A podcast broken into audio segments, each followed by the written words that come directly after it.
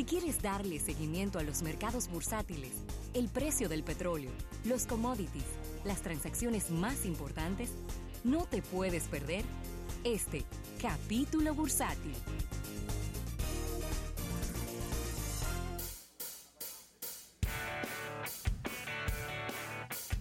Bien, dando las gracias a nuestros amigos del Banco Popular. Banco Popular, a tu lado siempre. Mira, Rafael, y acaban de pasar una aplanadora ¿Por dónde? por el Consejo eh, de Administración de Bed, Bath and Beyond Ay, Dios mío. y del plano se llevaron a los fundadores de la empresa. Wow. Pero está de moda eso, porque eso estoy viendo también los amigos de Tesla que estarían reduciendo el tamaño de, del board. Sí, pero aquí no lo están reduciendo. Aquí ya me sacaron a los fundadores. Lo mandaron para Tú su sabes casa. que Bed Bath and Beyond, que es una cadena de, decir, de artículos especializados, pudiéramos decir, ¿no? Porque como su nombre lo dice, Bed, todo lo que tiene que ver con las habitaciones, la lencería, eh, Bath, tienen un área muy extensa de, de baño, De baño. eh, mezcladoras, todo, todo también todos los accesorios que llevan los baños. Pero el Beyond le permite eh, pues extenderse hacia otras áreas. Y ellos inclusive habían hablado de que luego de que cerraran unas tiendas que tienen, que tienen que cerrar porque no están funcionando, iban a empezar a vender hasta comida. Se había hablado. Oye, ¿por dónde iba ya? Oye, ¿por dónde va eso? ¿Por, por dónde iba el billón ya? Pues entonces, eh, los fundadores de la empresa y el co-chairman, Warren Eisenberg, y, eh, bueno, son Warren Eisenberg y Leonard, Leonard Feinstein, se estarán retirando del board y ellos han traído a cinco directores independientes. Me encanta esto porque es la visión desde fuera del negocio, ¿no? Cuando, cuando negocios no están dando resultados, muchas veces debemos de traer personas inclusive que no necesariamente estén enfocados en este sector. Por ejemplo, teníamos una entrevista en, en- en la semana que hicimos, est- estaremos colocándola en almuerzo de negocios durante la semana, durante esta semana, con el director creativo de New Link, Sí. para que ustedes vean, una empresa que se especializa en los temas de relaciones públicas tiene un director creativo. Por ahí es que anda el asunto, ¿no? Totalmente disruptivo. Claro que sí. Y bueno, ellos están tratando de salir ahora mismo de, de un atolladero en donde se encuentran, donde los consumidores han cambiado sus hábitos, donde han cambiado también su- los gustos y donde las ventas se han caído en un 1.1%, vienen en una espiral eh, cayendo año por año y están tratando de traer, vamos a decir que mentes frescas, eh, eh, vamos a decir que perspectivas diferentes Sí, claro. para un negocio que necesita, necesita sacudirse y necesita empezar a eh, tomar otro camino que lo lleve hacia el éxito.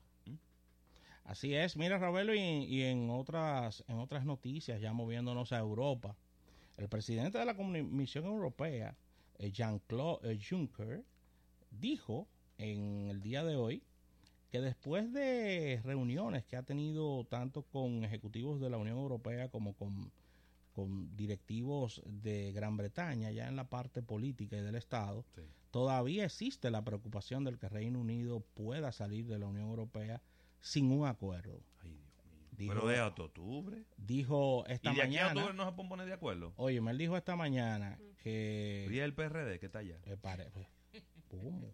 PRD. ¿Por qué no se ponen de acuerdo? Habría que entrevistar a Guido entonces.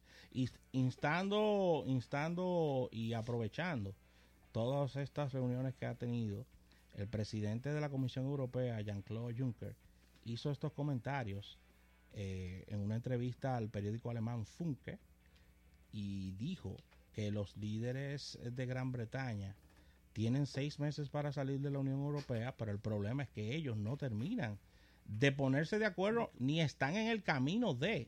Pero, pero ¿para qué? Dirán ellos. Entonces, Porque ellos han armado un lío ahí que no se sabe bien. Ya no se sabe bien. Ahora mismo yo te voy a decir algo. Me gustaría que una empresa de investigación de mercados, una consultora de investigación de mercados, fuera al Reino Unido y le preguntara a la gente en la calle. Yo creo que ahora hay más confusión que nunca. Así mismo. ¿Qué es lo que le conviene al Reino Unido? Si quedarse, si, si irse, si irse a la mala, Si irse- si irse si a la buena. Un Brexit soft, un Brexit duro. Nadie sabe cómo terminará esto, dice este importante funcionario. Y, y hay una gran incertidumbre y temor de que haya un Brexit duro, sin acuerdo. Y a pesar de la extensión, como bien decía Ravelo en su comentario anterior, al 31 de octubre, que ofrece, que ofrece la Unión Europea a petición de Gran Bretaña, no está bien claro lo que va a ocurrir porque inclusive ha- está rondando el, fa- el fantasma de un nuevo referéndum, Sí. de un nuevo referéndum para apro- aprobar confirmatorio. confirmatorio del otro referéndum. Sí.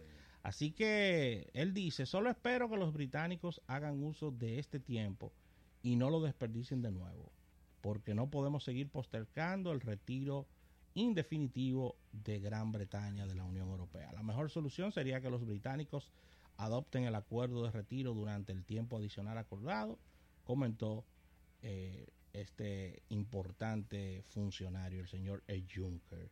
El acuerdo de salida negociado por la primera ministra Theresa May con la Unión Europea ha sido rechazado tres veces por el Parlamento británico Por lo menos oficialmente. oficialmente y Juncker, quien tiene previsto reunirse con el presidente de los Estados Unidos, Donald Trump, en la reunión del G20 en Osaka en el mes de junio, dijo que pronostica una discusión animada entre las partes y desea saber la opinión del presidente Trump sobre todo esto. Así que ahí está, siguen los, los eh, males de confusión y de inestabilidad con relación a esto y un dolor de cabeza para la Unión Europea porque hay mucha, mucha incertidumbre, Roberto.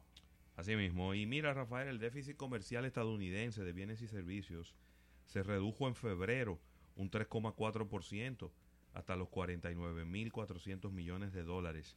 Esto gracias al aumento de exportaciones de vehículos y aviones, informó este pasado miércoles el Departamento de Comercio de los Estados Unidos.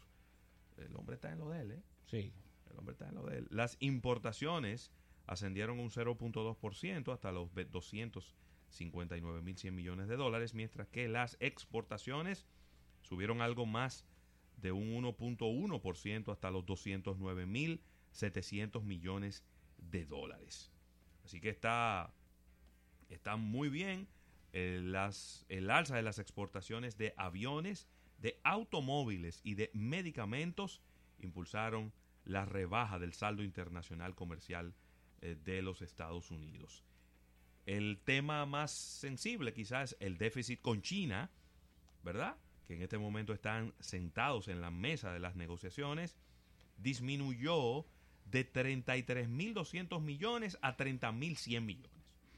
Es decir, 3.200, 3.100 millones de dólares menos, Rafael. menos. Wow. Bien. Es decir, Altísimo. se está cerrando la brecha entre China y Estados Unidos. Sí, esa es la idea. Y la economía de China está mandando señales de vida en este primer trimestre del Oh. 2019, ya que la segunda mayor economía del mundo creció 6,4. espérate. 6,4, creció Bueno, muy bien. pues bueno. cifra ligeramente superior a las expectativas de los analistas, apoyada por una fuerte producción manufacturera y un mayor gasto de los consumidores. Esto es importante, ¿eh? Y la economía china está demostrando señales de, de vigor y las perspectivas de una desaceleración más profunda en China ha sido una de las mayores preocupaciones para la economía mundial este año y el crecimiento de China se ha visto afectado por una guerra comercial con los Estados Unidos y los esfuerzos del gobierno para controlar la cantidad de deuda en el sistema financiero de China. Mira, Chi- China es un player sumamente importante para el mundo, no solamente por lo que dicen los periódicos ni, ni por teorías económicas, sino sencillamente es que China es el gran suplidor del mundo y al mismo tiempo se ha convertido en un gran cliente para las principales marcas.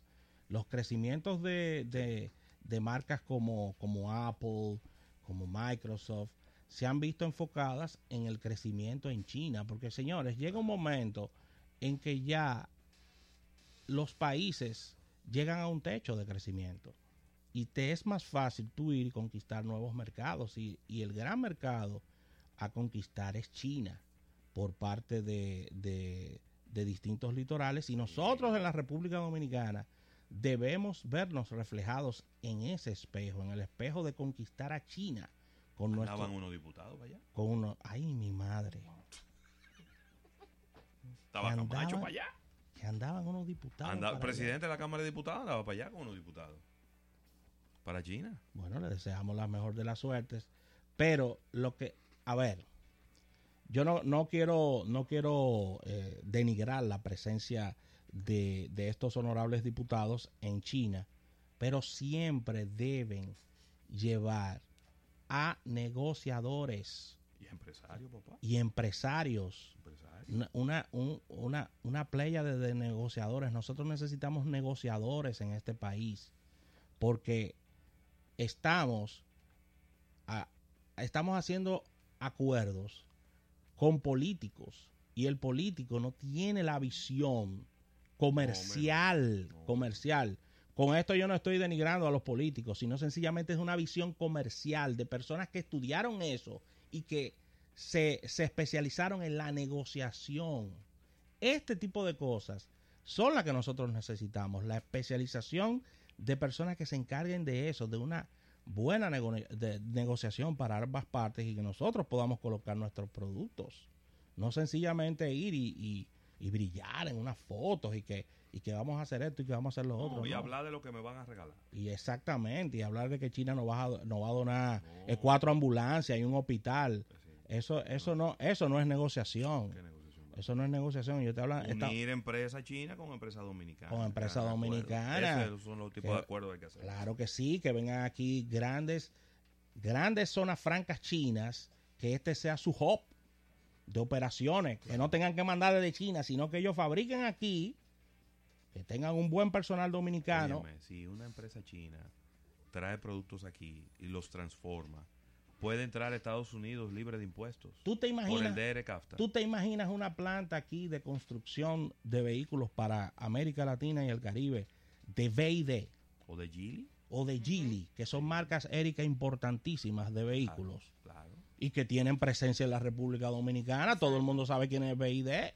claro. Entonces, Ensamblaje eso, aquí. ensamblaje aquí, eso es lo que nosotros necesitamos, señores, generar ese tipo de negocio con muy buena mano de obra, claro, dirigida por los chinos, que son los que, ¿verdad? Son los que saben y tienen su, su know-how, pero con mano de obra dominicana. Eso, es- eso es lo que necesitamos aquí. Mire, ya para, para finalizar por mi parte, en el día de hoy Huawei está echando como un guararé a los Estados Unidos, porque está revelando los resultados financieros del primer, eh, por primera vez en toda su historia, de este trimestre, el primer trimestre de este año. Le ha ido muy bien. La compañía dijo, digo, tengo que hacer la acotación, ¿verdad? Porque ahorita me dicen, ah, pero usted no me viene defendiendo a Huawei.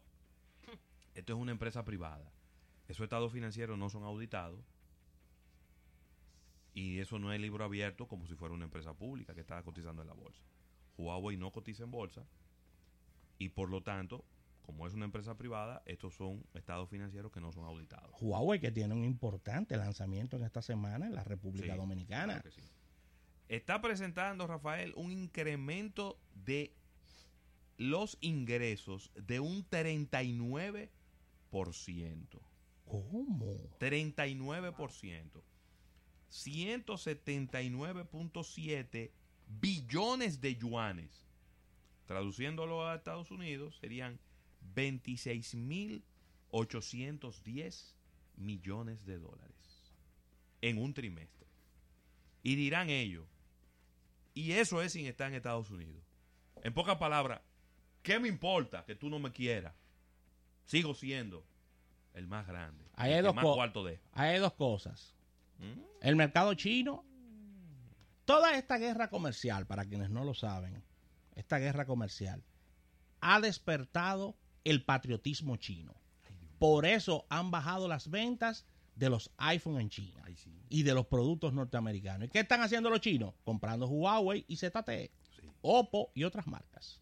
Mira, para finales del mes de marzo ya Huawei había dicho que había firmado 40 contratos comerciales de 5G con diferentes tele, con diferentes operadoras, que ya ha enviado más de 70 mil estaciones base de 5G a los mercados alrededor del mundo y que espera enviar 100 mil para el mes de mayo.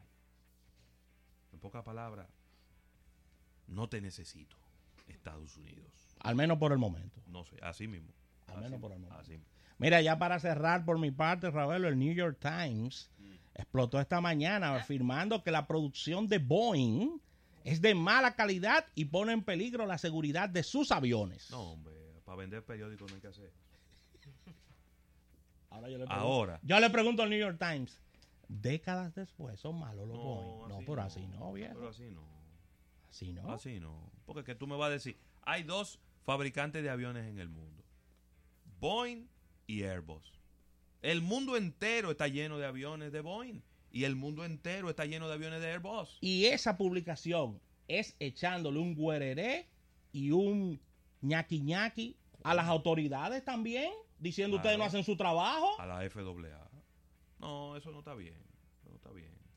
Creo que no, no, no le hace justicia a una empresa como Boeing. Claro, porque tú puedes tener un problema en un modelo que lo ha tenido. Pero míralo ahí donde está el problema del modelo. No, pero ellos están hablando en general, No, Boeing. hombre, ¿cómo va a ser? Boeing. Entonces, ¿quién, ¿quién hace mejores aviones que Boeing?